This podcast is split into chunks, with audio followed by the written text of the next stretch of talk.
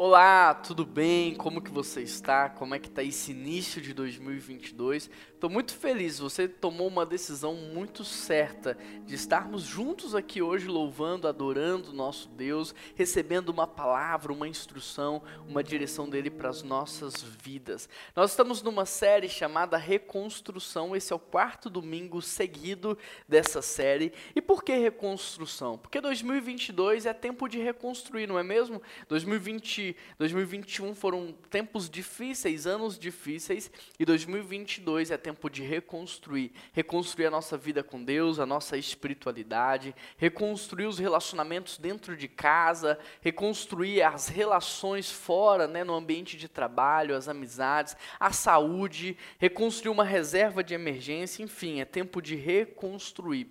E para que você consiga reconstruir de fato, nós queremos dar para vocês princípios bíblicos princípios. E princípios, eles servem como chaves. As chaves servem para abrir portas, ou seja, não, não importa o tamanho da porta que está diante de você em 2022, quando você tem a chave certa nas suas mãos. Quando você tem a chave certa, você abre qualquer porta. E nós já te entregamos aqui ao longo dessa série alguns princípios. Hoje nós vamos te entregar mais alguns. Eu quero que você preste muita atenção. No primeiro domingo a gente falou sobre o princípio da realidade. No segundo domingo, sobre o princípio da oportunidade. No terceiro domingo, sobre o princípio da ação. E hoje nós vamos falar sobre o princípio da comunhão. E para isso eu quero convidar você a abrir a sua Bíblia comigo em Neemias 4, verso 19 e 20. Você pode destravar a sua Bíblia, ligar a sua Bíblia, não importa. O importa é o que é importante é você ler esse texto comigo, é você participar. Então, abra aí Neemias 4, 19 19 até o 20. O texto ele diz assim: Então eu disse aos nobres, aos oficiais e ao restante do povo: A obra é grande e extensa, e nós estamos separados, distantes uns dos outros ao longo do muro. Do lugar onde vocês ouvirem o som da trombeta, juntem-se a nós, e ali Deus lutará por nós nós. Feche os seus olhos, vamos orar. Deus, fala conosco, Pai, no dia de hoje. Revela a tua palavra, revela a direção para as nossas vidas. Muda o nosso entendimento, muda o nosso coração. Que o Senhor possa, de fato, Deus, falar aquilo que nós precisamos ouvir. Essa é a oração que nós fazemos em nome de Jesus. Amém.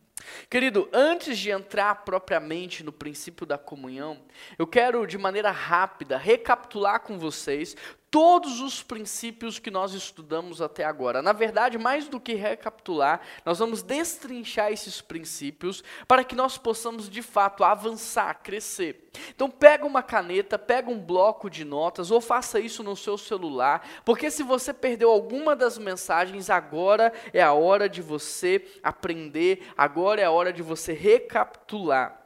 Essa semana eu estava vendo uma entrevista e eles estavam falando sobre o Guinness Book. Eu não sei quantos aqui já tiveram a oportunidade de folhear, mas esse é um livro que fala de recordes, né, de desafios.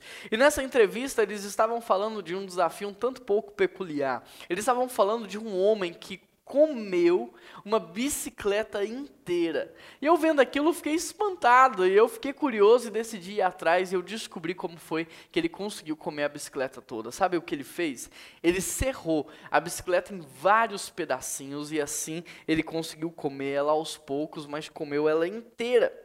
Agora, qual que é o insight? Qual que é o aprendizado por trás desse exemplo? Não importa o tamanho do desafio que você tem pela frente. Se você quebrar ele em pedacinhos, você vai conseguir. Por exemplo, você precisa perder 20 quilos. 20 quilos é muita coisa, é verdade, eu concordo com você. Mas se você colocar a meta de perder 60 gramas por dia, não é muita coisa.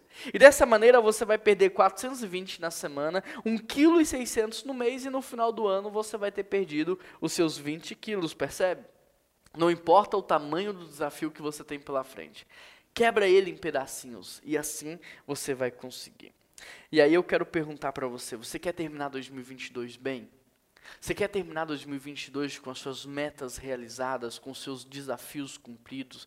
Quer terminar bem 2022, bem na vida financeira, na vida emocional, na saúde, na vida espiritual? Então anote aí, porque agora a gente vai destrinchar esses princípios. E se você anotar e se você praticar, eu tenho certeza que você vai terminar o seu 2022 muito bem. E o primeiro princípio é o princípio da realidade. A primeira coisa que Neemias fez foi perguntar qual que é a verdadeira situação do povo. E querido, você também precisa saber a verdadeira situação da sua vida. Não adianta você viver no automático, fingir que nada está acontecendo, não ir ao médico para descobrir as verdades sobre a sua saúde, não fazer perguntas certas para descobrir realmente como você está. Não adianta. Você precisa saber a verdade, porque a verdade liberta, a verdade cura, a verdade transforma. Você precisa saber a realidade da sua vida. Você só vai mudar, você só vai viver o novo, você só vai viver o extraordinário quando você souber a verdade. E você precisa fazer perguntas para descobrir a verdade. Você precisa perguntar a Deus: eu realmente sou salvo? Eu realmente sou o seu filho? Eu realmente, Deus, tenho comunhão com o Senhor? Ou eu estou me enganando? Ou eu me acostumei? Ou virou rotina na minha vida? Fala a verdade, porque eu preciso da verdade para viver uma mudança. Você precisa fazer perguntas para o seu cônjuge. Eu sou uma pessoa boa, sabe? Eu tenho agregado valor, eu tenho contribuído. Você precisa fazer perguntas para o seu líder espiritual, para o seu pastor, para o seu líder de célula. Olha, você pode me dizer, eu sou joio ou eu sou trigo? Eu sou uma ovelha ou eu sou bode? Sabe? Eu sou motivo de oração da liderança da igreja ou eu sou motivo de gratidão? Você precisa fazer perguntas para o seu chefe. Sabe, você me paga com alegria e prazer ou com pesar? Você está feliz porque eu faço parte do projeto ou você não vê a hora de eu ir embora? Você precisa fazer perguntas para descobrir a verdade. Sem a verdade, tudo vai continuar da mesma forma. Portanto, invista um tempo descobrindo a verdade sobre a sua vida. O segundo princípio é o princípio da inquietação. Quando Neemias ele soube da verdade, o texto diz que ele começou a chorar, ele ficou inquieto. E eu quero te dizer algo: saber a verdade naturalmente vai te levar à inquietação. Portanto, se hoje você não está inquieto, é porque talvez você ainda não saiba da verdade. Por exemplo, eu só começo a perder peso quando a verdade começa a me incomodar. Quando a camisa fica, sabe, toda esticada, quando o botão estoura, quando a roupa que eu gosto não serve mais. A verdade leva à inquietação e a inquietação me leva à mudança. A inquietação me tira da zona do conforto. Eu só paro de gastar mais do que eu ganho quando eu começo a perder o meu nome, a perder o crédito na praça e não conseguir mais realizar os meus sonhos. Eu só mudo dentro de casa quando eu percebo que o meu cônjuge está prestes a ir embora. Eu só mudo no meu ambiente de trabalho quando eu estou percebendo que eu posso ser demitido a qualquer momento. Percebe? A verdade gera inquietação e a inquietação promove mudança. Pelo que você está inquieto? Porque se você não estiver inquieto, pode ser que você ainda não saiba a verdade. Você precisa saber da verdade hoje para sair da sua zona de conforto. Você precisa sair ou saber da verdade para que você possa se mover, para que você possa crescer, para que você possa amadurecer, para que você possa melhorar de vida. O terceiro princípio é o princípio da confissão. Depois de chorar, o texto diz que Neemias começou a orar e ele começou a confessar os seus pecados a Deus. Se você quer realmente experimentar de uma mudança verdadeira, não daquele tipo de mudança que muda hoje e amanhã volta tudo ao normal, não, de uma mudança verdadeira, você precisa entender: o mundo espiritual rege o mundo material e nada acontece sem de fato quebrantamento, arrependimento confissão de pecados, perdão, mudança de mente. Nada nunca mudou e nem vai mudar se você não se arrepender do que você tem feito. Se você de fato não confessar os seus pecados a Deus e experimentar de um perdão que transforma, a melhor coisa que você pode fazer pela sua descendência é hoje pedir ao Espírito Santo de Deus para te mostrar os seus pecados. Pecados que você tem cometido. Para mostrar para você pecados que você já cometeu. Para trazer verdadeiro e genuíno arrependimento. Para te convencer do mal. Você precisa pedir ao Espírito Santo para que de fato haja arrependimento e perdão no seu coração. Para que a sua geração experimente de algo diferente. A Bíblia diz: Se o meu povo que se chama pelo meu nome se humilhar, orar, se arrepender dos seus pecados, eu ouvirei a sua oração, eu descerei do céu e eu sararei a sua terra. Querido, se arrepender, confessar pecados, sabe, tudo isso tem ou promove uma mudança extraordinária nas nossas vidas. Não avance sem antes se arrepender e pedir perdão para Deus. O quarto princípio é o princípio da oração. Neemias orou e ele orou muito. Neemias orou porque ele entendia que o mundo espiritual rege o mundo material e que a oração é uma arma poderosa. Talvez você já tenha escutado muitos falarem a respeito disso, mas talvez isso não tenha caído ainda no seu coração. A Bíblia diz: a sua luta não é contra carne e sangue, sim contra as potestades do ar. Ou seja, nessa batalha contra as potestades do ar, não adianta você ter uma arma na mão.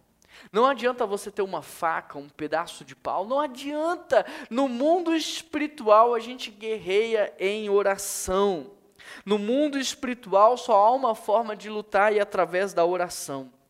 Agora, sabe por que Neemias orou? Ele orou muito. Neemias orou porque, primeiro, ele precisava de uma vitória na sua conversa com o rei. Ele precisava depois de uma vitória na sua conversa com o povo. Ele precisava de vitória em relação aos inimigos do povo de Deus e ele precisava de vitória para reconstruir os muros. E aí o interessante é que Neemias primeiro teve vitória em oração no mundo espiritual antes de ter vitória no mundo material. Antes de sair de casa, ele foi vitorioso no mundo espiritual. Quando ele foi falar com o rei, ele já tinha convicção da resposta. Ele não foi de cabeça baixa, não foi inseguro, não foi com medo, ele foi com convicção daquilo que o rei iria falar. Quando ele foi falar com o povo, ele foi em paz. Quando ele foi colocar a mão na massa para reconstruir os muros, ele já sabia do resultado. Quando ele enfrentou os inimigos do povo de Deus, ele tinha convicção da vitória. Por quê? Porque primeiro ele teve vitória no mundo espiritual. Por isso eu quero te perguntar: você normalmente ora quando você chega no fundo do poço, ou você ora antes de tomar decisões, ou você ora antes de fazer reuniões, ou você ora antes de ter conversas difíceis? Orar, querido, faz toda a diferença. O quinto princípio é o princípio da paciência. Entre o dia que Neemias começou a orar até o dia que ele foi falar com o rei, se passaram quatro meses. Quatro meses batalhando em oração. Querido, por favor, preste atenção no que eu vou te dizer. Neemias não fez nada sem antes ter convicção, sem antes ter direção do mundo espiritual. É triste, mas a maioria de nós, sabe, se move com dúvida, se move sem certeza, se move por propostas, e é por isso que tudo está dando errado para você. Neemias não se moveu pelo seu coração, porque a Bíblia diz que o coração é enganoso. Neemias não se moveu pela emoção, ele se moveu na direção e com convicção. Tem gente que ora hoje e já quer sair tomando decisões. Tem gente que ora uma vez e já, sabe, sai fazendo as coisas. Neemias orou quatro meses. Tem desafios na sua vida que você vai ter que orar por anos e até décadas. E por isso você precisa de paciência. Paciência para esperar receber de Deus uma direção. Paciência para esperar de Deus convicção. Paciência para esperar resposta certa. Paciência para ter no mundo espiritual vitória, antes de você tentar ter vitória no mundo material. Você precisa de paciência. O sexto princípio é o princípio da transparência. Neemias rasgou o coração diante de Deus. Quando foi falar com o rei, ele falou a verdade, ele não omitiu detalhes. Quando ele foi falar com o povo, sabe, ele foi autêntico, ele foi verdadeiro. Quando eu olho para Neemias, eu percebo que a vulnerabilidade de Neemias conectou ele com o povo e o tornou um grande líder. Enquanto a arrogância, o orgulho, a soberba distancia as pessoas, a humildade, a vulnerabilidade, a verdade conecta. Deixa eu te dizer algo: a sua família não precisa de um super-herói. A igreja não precisa de um super-herói. O povo precisa de homens e mulheres de verdade, cheios de fraquezas, limitações, mas homens e mulheres na qual o poder de Deus está se aperfeiçoando. Seja transparente, seja verdadeiro, seja autêntico, seja vulnerável. O sétimo princípio é o princípio da integridade. O fato de Neemias ter sido íntegro o tempo todo ao longo do seu trabalho, fez que quando ele foi falar com o rei, o rei acreditasse nele. Agora imagine se ao longo do percurso Neemias não tivesse sido íntegro. Neemias tivesse desviado é, recursos, tivesse, sabe, é, enganado, não trabalhado direito, ter dado um péssimo testemunho. Quando ele fosse falar com o rei, o rei não ia acreditar. Você já parou para pensar que a sua falta de integridade pode estar impedindo você de crescer? Que a sua falta de integridade pode estar impedindo você de sentar em algumas mesas? Porque ninguém quer ter do lado um fofoqueiro. Alguém que conta fofoca para você, um dia vai fazer fofoca de você. Ninguém quer ter do lado uma pessoa que fala mal das outras, sabe por quê? Porque quem fala mal dos outros, um dia também vai falar mal de você. Quem não tem caráter com os outros, não tem caráter com nada, com ninguém na vida. Quem é capaz de trair o cônjuge, trai qualquer pessoa, não tem credibilidade. Quem mente para se sair de uma situação difícil, vai mentir por tudo na vida. Você precisa ter integridade. Você precisa consertar o seu caráter em Deus. Pedir, Deus, me ajuda. Toca nos meus lábios, purifica a minha língua, o meu coração. Você precisa buscar em Deus santificação e integridade, porque a sua falta de caráter, a sua falta de integridade, hoje está sendo uma âncora que te impede de avançar. Está impedindo você de ser convidado para sentar em algumas mesas, de participar de algumas conversas de viver algo novo. Por isso tem uma coisa que hoje está nas suas mãos e que pode influenciar o seu futuro. Essa coisa se chama integridade. Seja fiel, seja honesto, seja verdadeiro, seja correto. Vale a pena. Vale a pena. Arque com o preço das consequências daquilo que você fez, mas seja verdadeiro, seja íntegro, seja honesto, vale a pena. O oitavo princípio é o princípio do planejamento. Reparem um detalhe. Quando Neemias ele foi falar com o rei, o rei fez uma pergunta para ele: quanto tempo vai levar para você construir os muros? Qual é o seu plano? O que, que você vai fazer? Aí Neemias diz para o rei o que ele vai fazer, como vai fazer, ele fala do plano e o rei libera ele. Agora, imagine se o rei tivesse perguntado: como é que você vai fazer isso? Quanto tempo vai levar? E Neemias tivesse dito: olha, isso eu não sei. Pode ser um, pode ser dois, pode ser dez anos. Provavelmente o rei não teria liberado ele. Talvez hoje você esteja aí dizendo para Deus: abençoa, Pai, a minha vida financeira para que haja em 2022 uma reconstrução. E da mesma forma que aquele rei foi usado por Deus para cobrar de Neemias um plano, hoje eu tenho convicção que estou sendo usado por Deus na sua vida para lhe cobrar de um plano. Você está dizendo, Deus abençoa para que haja reconstrução na minha vida financeira, e eu estou aqui para te perguntar: o que você pretende fazer? Como você vai fazer? Quanto tempo vai levar? Deus abençoa para que haja uma reconstrução no meu casamento. Querido, como é que você pretende fazer isso? Qual é o seu plano? Como é que você vai se doar, se sacrificar? Qual é o preço que você vai pagar para que haja restauração no seu casamento? Deus, restaura a minha vida espiritual. Quanto tempo vai levar? O que você pretende fazer? Qual é o seu plano para ser um servo melhor, um filho de Deus melhor, um discípulo melhor, um homem, uma mulher melhor? Qual é o plano? Porque Deus faz aquilo que você não pode fazer, mas aquilo que você pode fazer, a responsabilidade é sua. O nono princípio é o princípio da resistência. Nessa história nós podemos ver que mesmo que você queira fazer algo de bom, sabe, algo verdadeiro, algo que vai ajudar as pessoas, haverá resistência contra você. Neemias ele queria restaurar a cidade, devolver dignidade para o povo, ajudar o povo, e pessoas se levantaram contra ele. Você precisa saber, haverá resistência sempre que você se levantar para fazer o bem. Quando eu cheguei aqui na PIB BH também não foi diferente. Não muitas, mas poucas pessoas. Mas elas se levantaram para tentar impedir aquilo que Deus queria fazer. Elas se levantaram para tentar impedir o avanço da espiritualidade, o crescimento da igreja. Percebe? Quando você se levantar para restaurar qualquer área da sua vida, você precisa ter em mente: haverá resistência. A árvore frutífera toma pedrada. Enquanto você estiver, querido, sentado no sofá, apático, na sua zona de conforto, ninguém vai mexer com você. Ninguém vai jogar pedras em você. Enquanto você estiver na sua casa, deitado no sofá, vendo a vida passar, ninguém vai falar mal de você, ninguém vai te criticar, ninguém vai te opor, ninguém vai ser resistência. Mas no momento que você se levantar, no momento que você começar a crescer, no momento que você começar a avançar, as pessoas vão começar a falar mal de você, elas vão começar a te criticar, elas vão começar a te desanimar, elas vão ser resistência na sua vida. Mas com Neemias nós aprendemos que nós temos que avançar apesar das críticas, nós temos que avançar apesar dos pessimistas, nós temos que avançar apesar dos inimigos, nós temos que avançar apesar das investidas de Satanás. Nós temos que avançar. A resistência é natural. Com Neemias nós aprendemos isso. Agora eu te pergunto, você que está aí, se levantando, se erguendo para restaurar a sua espiritualidade, a sua saúde, a sua vida emocional, a sua vida relacional, a sua vida financeira, você está pronto para lidar com a resistência?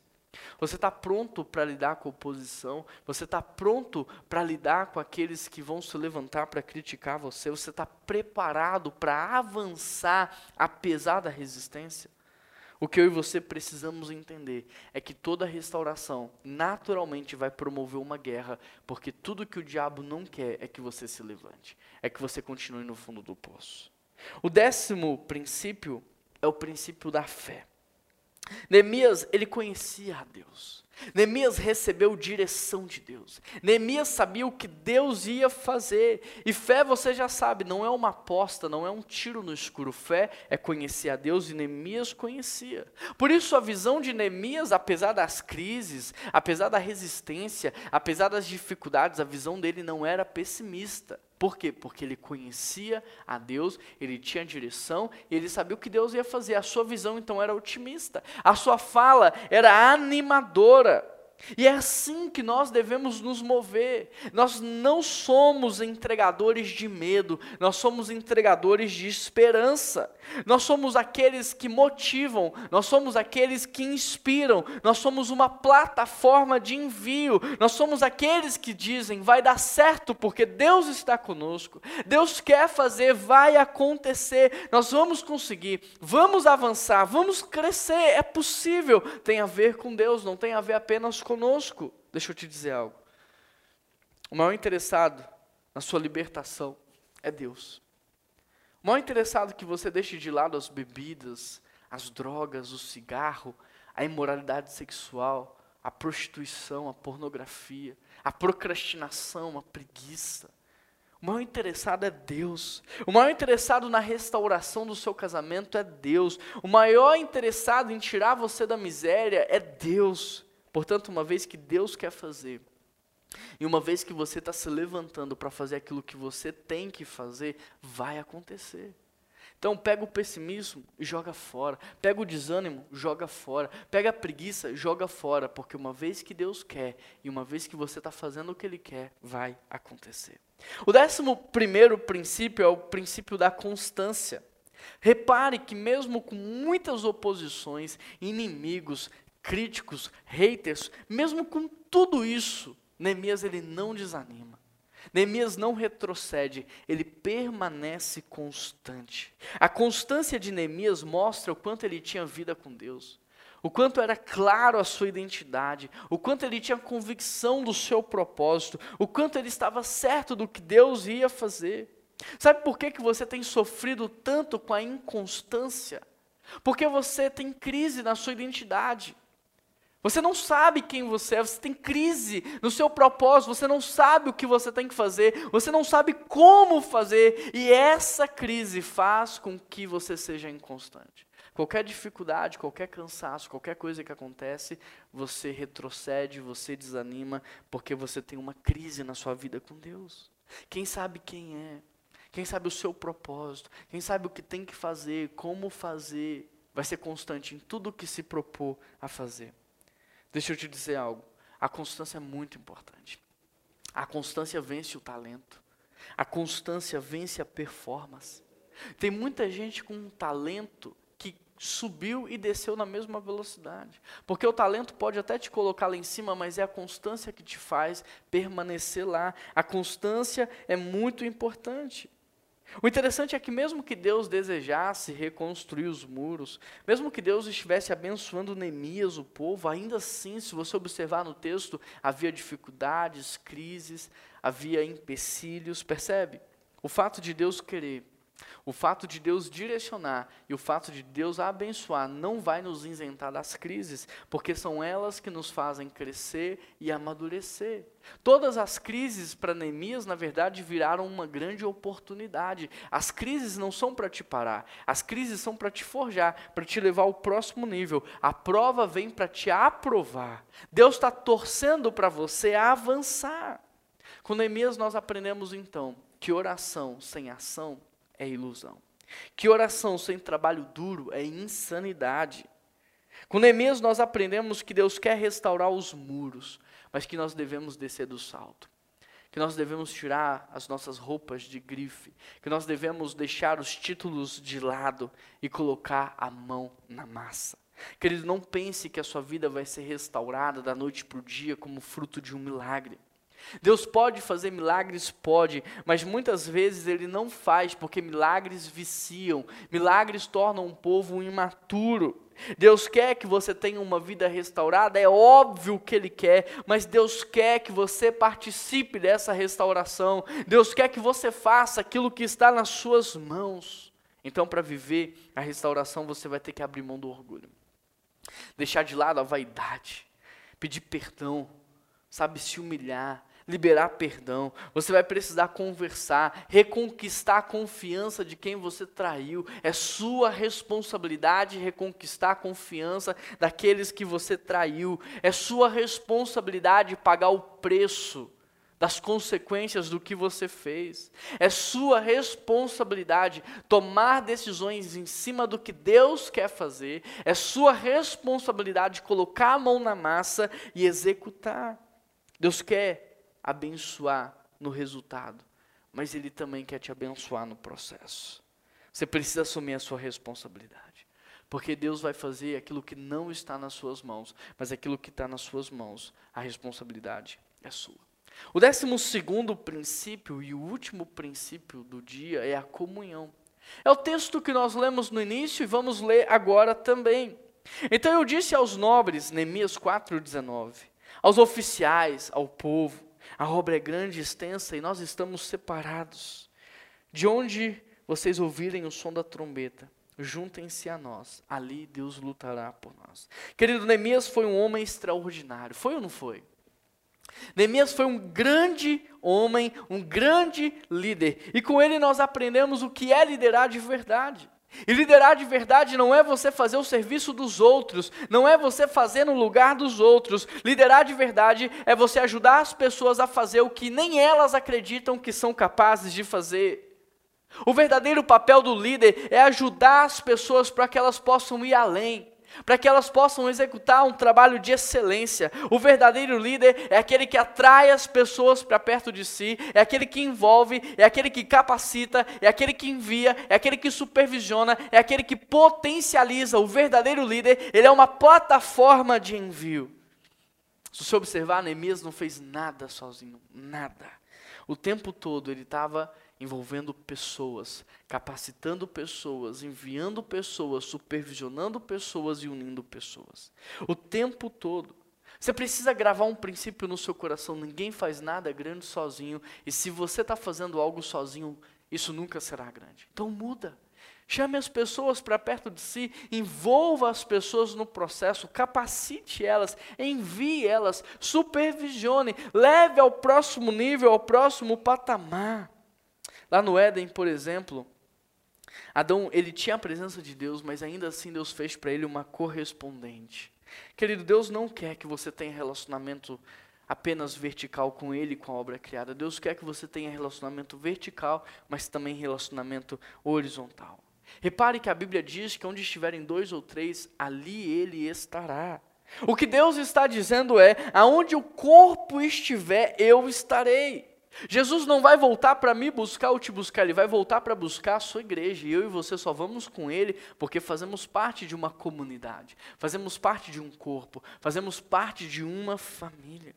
Se você observar, o fruto do Espírito é para comunhão. Os dons são para os relacionamentos. Tudo na Bíblia envolve a família que Deus está formando para si.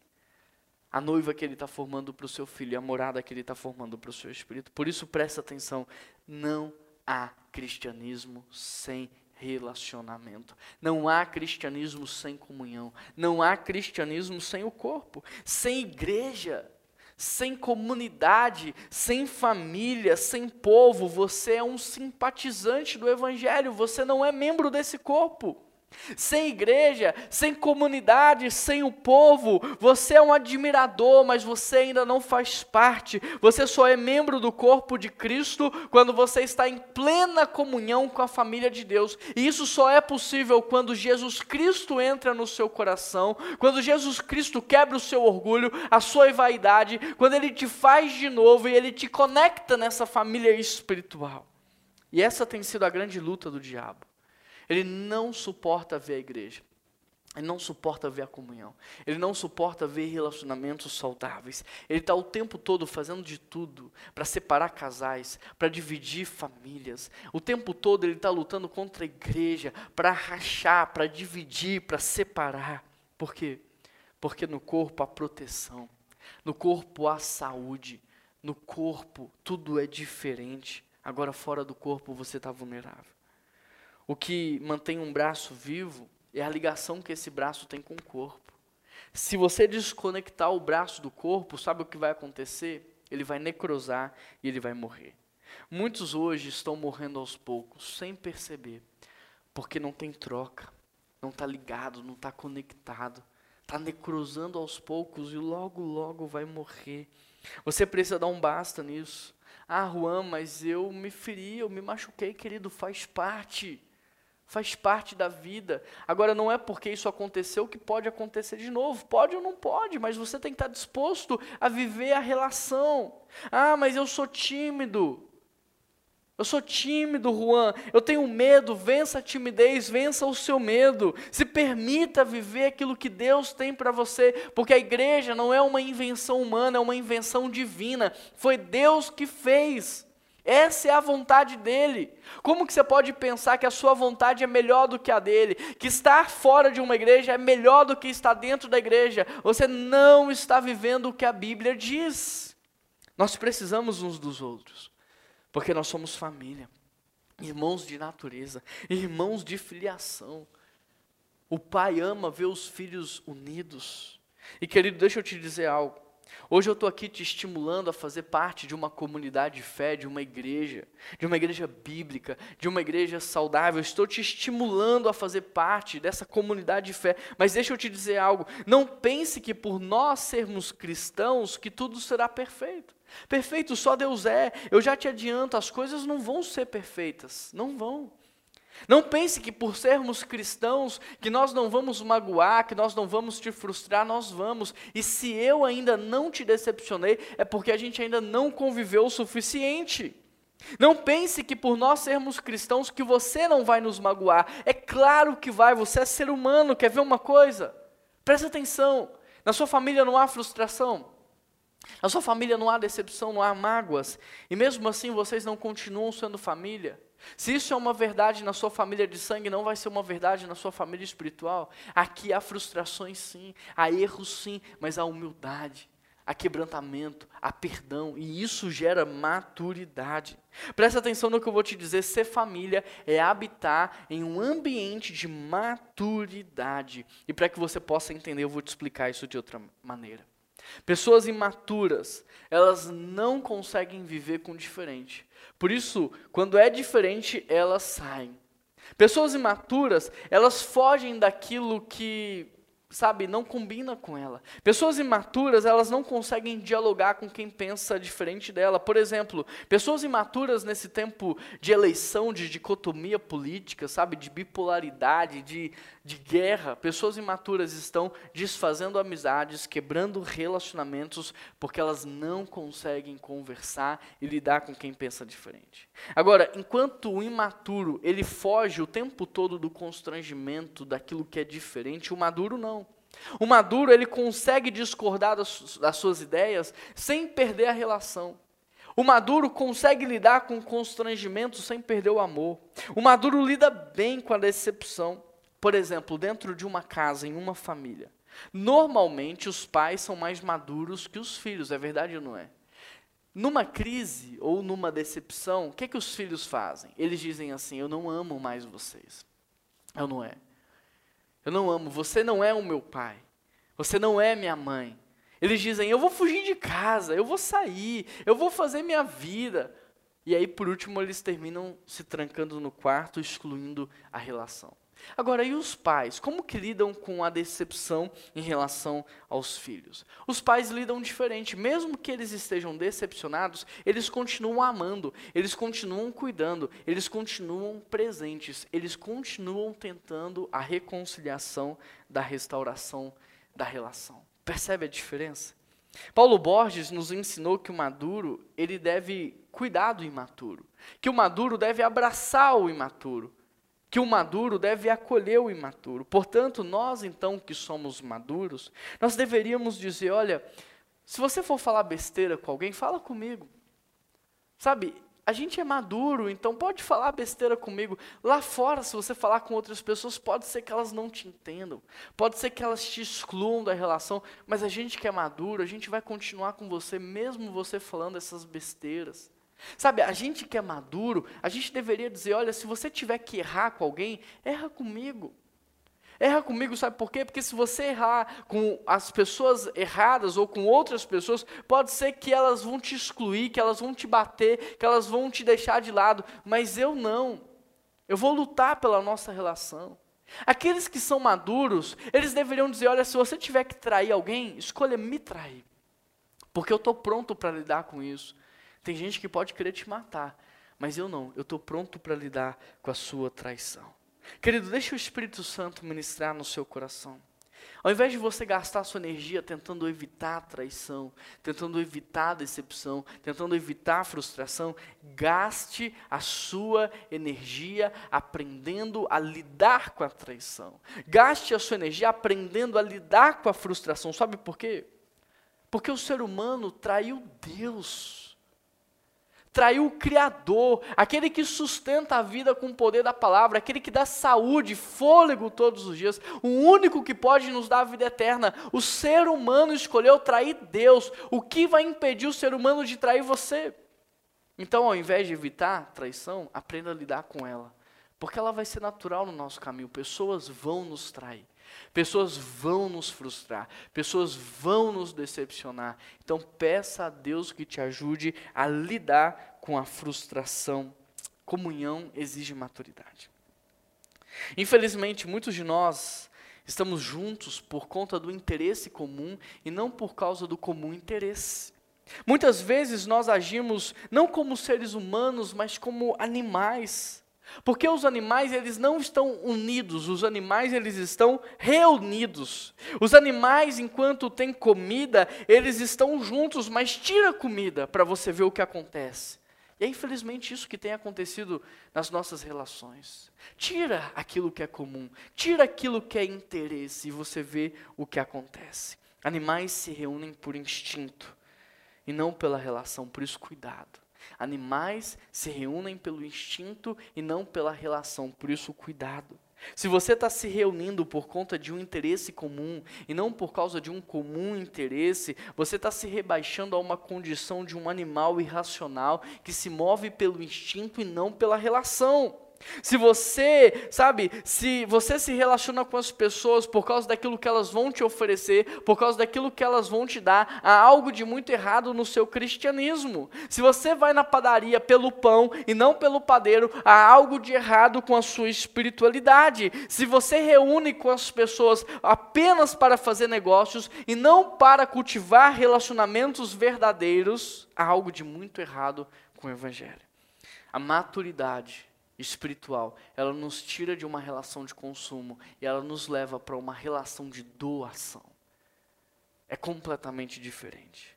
Ou seja, o maduro escolhe estar junto das pessoas, tanto na riqueza quanto na pobreza. O maduro escolhe estar junto das pessoas, tanto na doença quanto na saúde. De modo que eu não quero estar com você por causa daquilo que você vai me oferecer. Eu escolho estar com você porque nós somos irmãos, irmãos de natureza, irmãos de filiação, nós somos família e é por isso que eu quero estar com você. No domingo retrasado, eu estava em Goiânia, em uma igreja, e o dirigente do culto me chamou à frente e ele disse assim: Olha, Pastor Juan, nós ainda não te conhecemos pessoalmente, mas a verdade é que nós estávamos com saudade de você, porque você faz parte da família, nós somos irmãos. Aquilo caiu no meu coração de uma forma que você não consegue imaginar. Querido, eu estou com saudade daquilo que a gente ainda não viveu. Eu estou com expectativa daquilo que nós, enquanto família de Deus, vamos viver. Por isso, dá um passo de fé. Deixa de ser mimado. Deixa de ser revoltado. Sai desse quarto. Se exponha aos relacionamentos sabendo que você vai ser frustrado, sabendo que você vai ser decepcionado, mas agora você não é um buraco que está sugando tudo para dentro de si na tentativa de se preencher, não. Você tem Jesus, você tem o Espírito Santo dentro de você. Você não se relaciona para consumir, você se relaciona para transbordar, você se relaciona para estar, você se relaciona pela relação. Quando nós estamos em casa, em família, a gente não está ali por causa de interesses. A gente está ali porque a gente é irmão, porque a gente está na casa do pai, em família, e é assim que nós deveríamos viver. Sabe de uma coisa? Eu e minha esposa, nós estamos num processo de adoção, há quase dois anos, mais ou menos.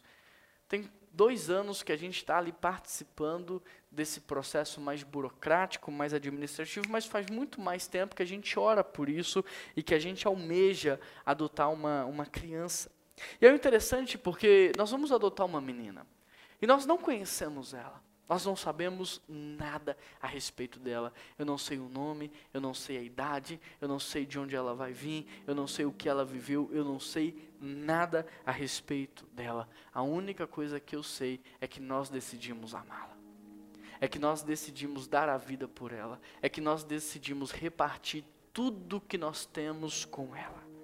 Interessante porque o Noah e o Natan, todos os dias eles oram por ela. Eles nunca brincaram com ela, eles nunca falaram com ela, eles nunca se relacionaram com ela, mas os dois já a amam como se fossem a sua irmã. E é isso que uma família faz. Uma família escolhe amar os seus irmãos.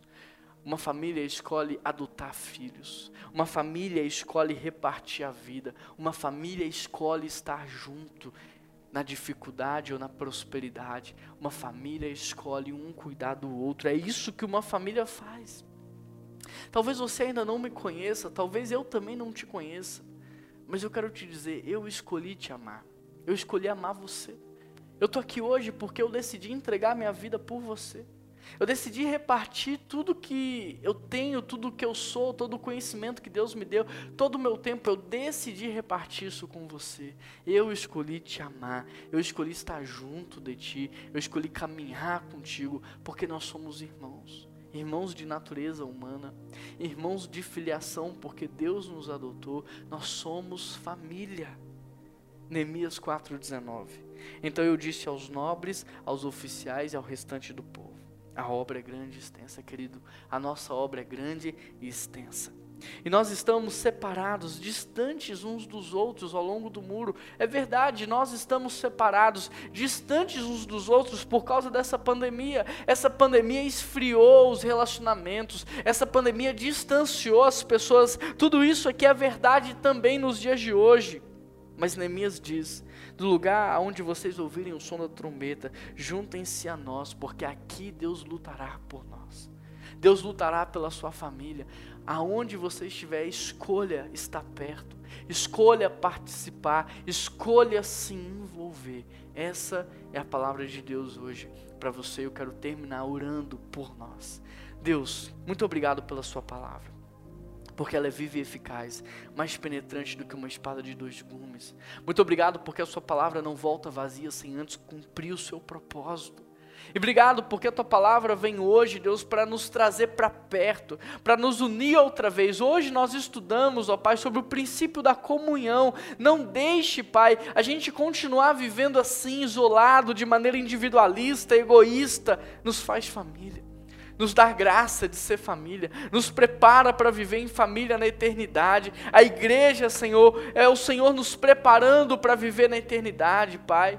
Nos prepara nos dá de presente a unidade, enquanto primeira igreja batista de Belo Horizonte, nos dá graça de viver em unidade com os nossos irmãos que participam dessa comunidade de fé em outros estados, cidades e países. Nos dá graça, Deus, nos dá unidade, Senhor, nos cela no teu Espírito Santo e nos faz família.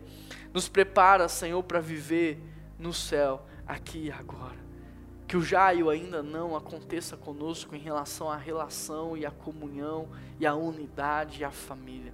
Essa é a minha oração. Em nome de Jesus que nós oramos e toda a igreja diz amém. Amém, querido. Eu quero ser família com você. Eu quero te conhecer. Dê um passo de fé para que a gente possa caminhar juntos. Combinado?